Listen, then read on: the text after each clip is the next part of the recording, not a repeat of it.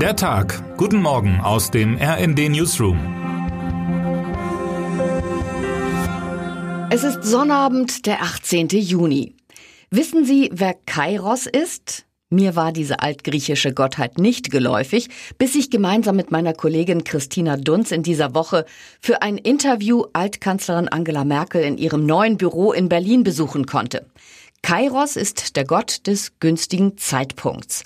Merkel hat ihn auf einen hohen Sockel gehoben und während sie uns erzählt, was sie mit Kairos verbindet, streichelt sie ihm einmal über den Kopf. Die Figur hat sie 2017 privat erworben, in dem Jahr, in dem sie eigentlich als Kanzlerin aufhören wollte. Er war ihr seitdem stete Mahnung, den richtigen Zeitpunkt für einen selbstgewählten Abschied aus der Politik nicht zu verpassen. Bekanntlich hat die Altkanzlerin die Kurve ja bekommen und sich erst einmal in Schweigen gehüllt. Nach einem Bühnentalk in der vergangenen Woche gab Merkel dem Redaktionsnetzwerk Deutschland das erste klassische Interview, das heute in allen unseren Publikationen erscheint. Wir haben eine tiefenentspannte Ex-Kanzlerin getroffen, die sich insgesamt anderthalb Stunden Zeit für uns nahm. Das Interview haben wir, wie zu ihren aktiven Zeiten und wie es in Deutschland üblich ist, autorisieren lassen. Wie früher als Kanzlerin hat sie nicht viel geändert. Sie steht zu ihren Worten und zu ihrer Politik der vergangenen 16 Jahre. Merkels Antworten zeigen vor allem zwei Dinge. Als Mensch ist sie völlig mit sich im Reinen.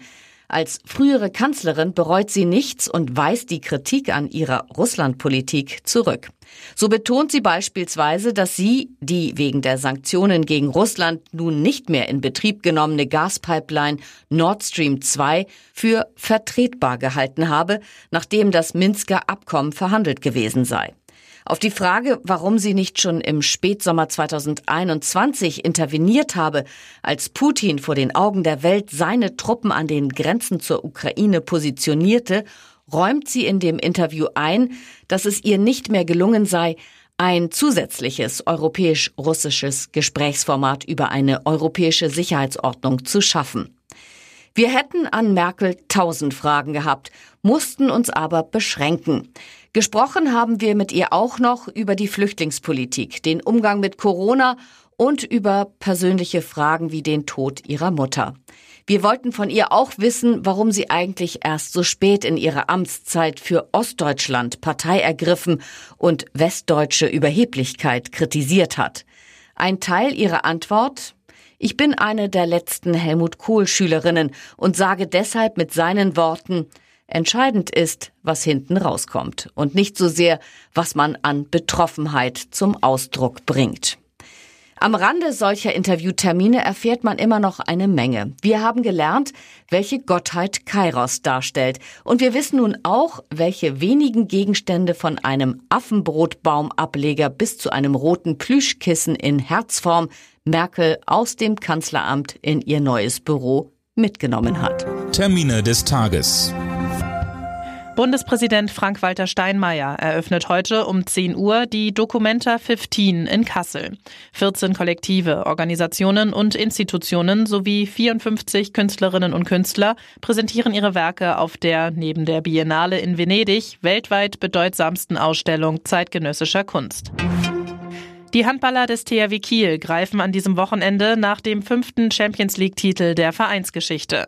Beim Final Four in Köln bekommt es der deutsche Rekordmeister im Halbfinale heute um 18 Uhr mit Titelverteidiger und Rekordsieger FC Barcelona zu tun.